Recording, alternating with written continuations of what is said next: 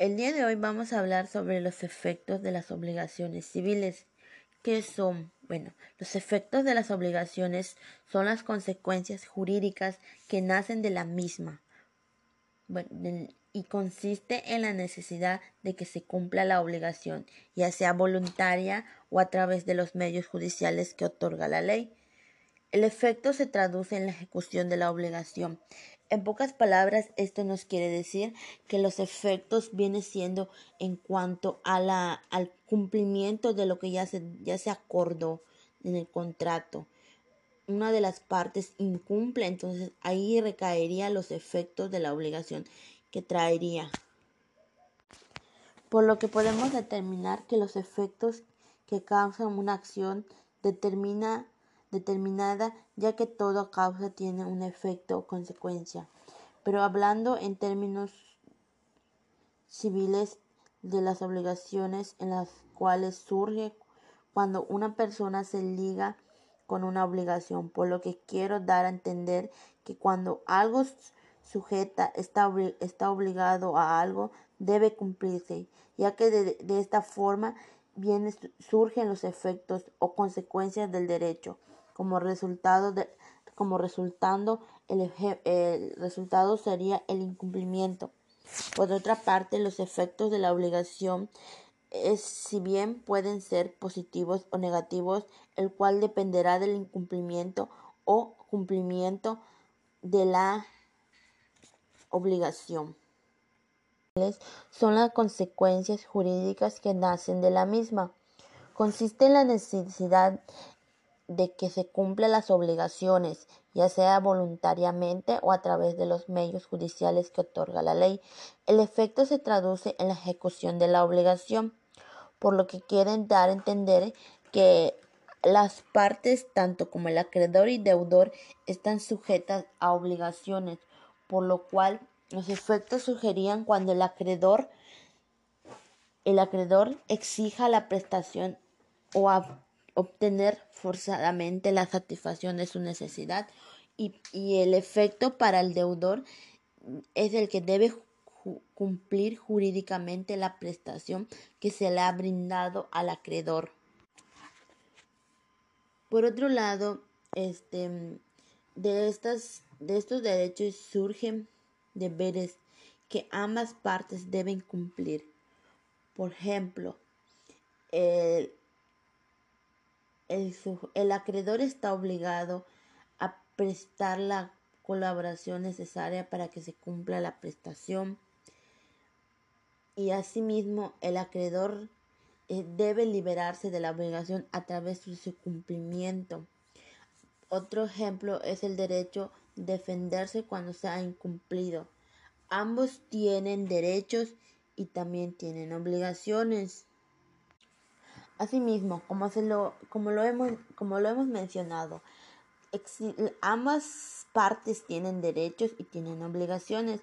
Los efectos para el acreedor serían que puede, puede exigir el cumplimiento de la prestación, hacérsela procurar por un tercero, demandar la indemnización por daños y perjuicios, y por los, los efectos por parte de la parte deudora son Luego del pago se debe liberar de la obligación. La obligación estuviese extinguida o modificada por causa legal, puede repelar las acciones del acreedor. El día de hoy vamos a hablar sobre los efectos de las obligaciones civiles. Los efectos de las obligaciones civiles. Asimismo, existen diversas formas de hablar sobre los efectos de las obligaciones. El siguiente punto que vamos a, hablar es el pago como cumplimiento de la obligación, el cual podemos encontrar situado en nuestro artículo 2602 al artículo 2906 del Código Civil Federal. Bueno, el artículo nos, nos habla sobre el pago o incumplimiento. El, es la entrega de la cosa o cantidad de vida o la prestación del servicio que se hubiere prometido. Este, este artículo nos hace mención de, del cumplimiento que nosotros como acreedores, deudores, le demos a lo que nosotros nos hemos comprometido. Por así decirlo, si nos comprometemos a pagarlo, este, tendríamos que cumplir con lo que se nos menciona. Asimismo, la principal forma de cumplir con la obligación es pagándola, como ya lo habíamos mencionado. El pago reduce un efecto en la obligación que consiste en terminarla. Como ya lo habíamos mencionado antes, cuando adquirimos algo, estamos obligadas tanto el acreedor y deudor, el acreedor a dar y el deudor a saldar la deuda. Por lo que por lo que podríamos decir que la obligación se extingue cuando se paga lo pactado. El siguiente punto que vamos a hablar es el ofrecimiento del pago y la consignación. La consignación es el depósito judicial de dinero o objetos en manos de un tercero, por lo cual queremos, queremos dar a, a entender que el pago no es realizado directamente por el deudor, sino por un tercero, por la cual las autoridades judiciales ya intervienen para que, la, para que pueda saldarse la deuda y poder cumplir con la obligación. El artículo nos habla 2000, 2097 sobre el ofrecimiento o seguimiento de la consignación. Hace, hace veces de pago si se reúnen todos los requisitos que éste exige la ley. Asimismo, el acreedor rehusará sin justa causa recibir la prestación de vida o dar documento justificativo del pago, o si fuera persona indirecta o incapaz de recibir, podrá el deudor liberarse de la obligación haciendo consignación de las cosas. Em, en esta parte el artículo nos hace mención sobre las partes que podrían hacerse cargo de las deudas, por ejemplo, o de la obligación ya adquirida. En el caso eh, nos enfocaremos más como que en el, en el texto que nos dice sobre que terceros tendrían que cumplir con la obligación del deudor, por el cual las autoridades judiciales tendrían que intervenir. Asimismo, nos hace mención que las personas que tengan problemas este, o, estén incapacitadas para saldar la obligación, podría, por ejemplo, decirse salvarse, o sea, deja, no cumplir con esa obligación porque existen motivos, porque ya no tiene la causa para poder este, cumplir.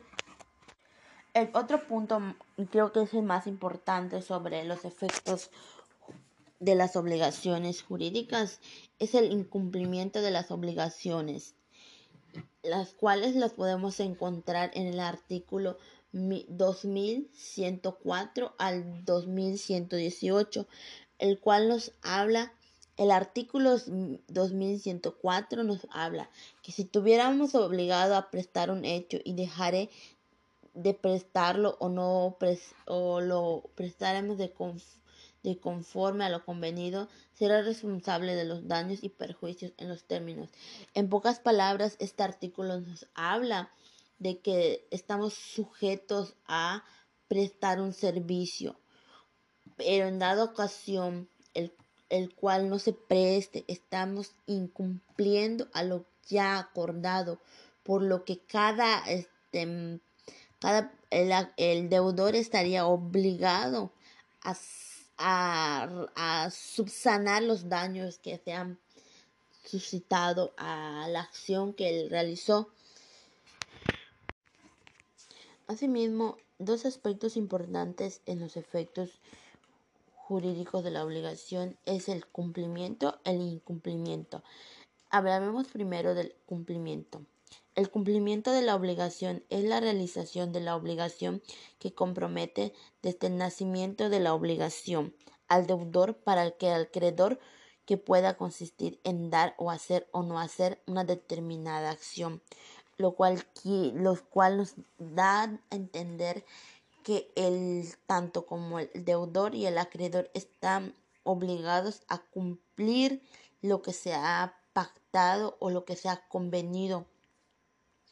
De estas, de, de este surge, del cumplimiento surge el ofrecimiento de pago y consignación, el cual este nos sujeta, como ya lo habíamos mencionado antes, a cumplir ya sea a base de un tercero o, o en este caso las, la intervención de las autoridades judiciales para que se haga responsable de lo que ya se lo, de la obligación que se ha obtenido para que el cumplimiento se realice.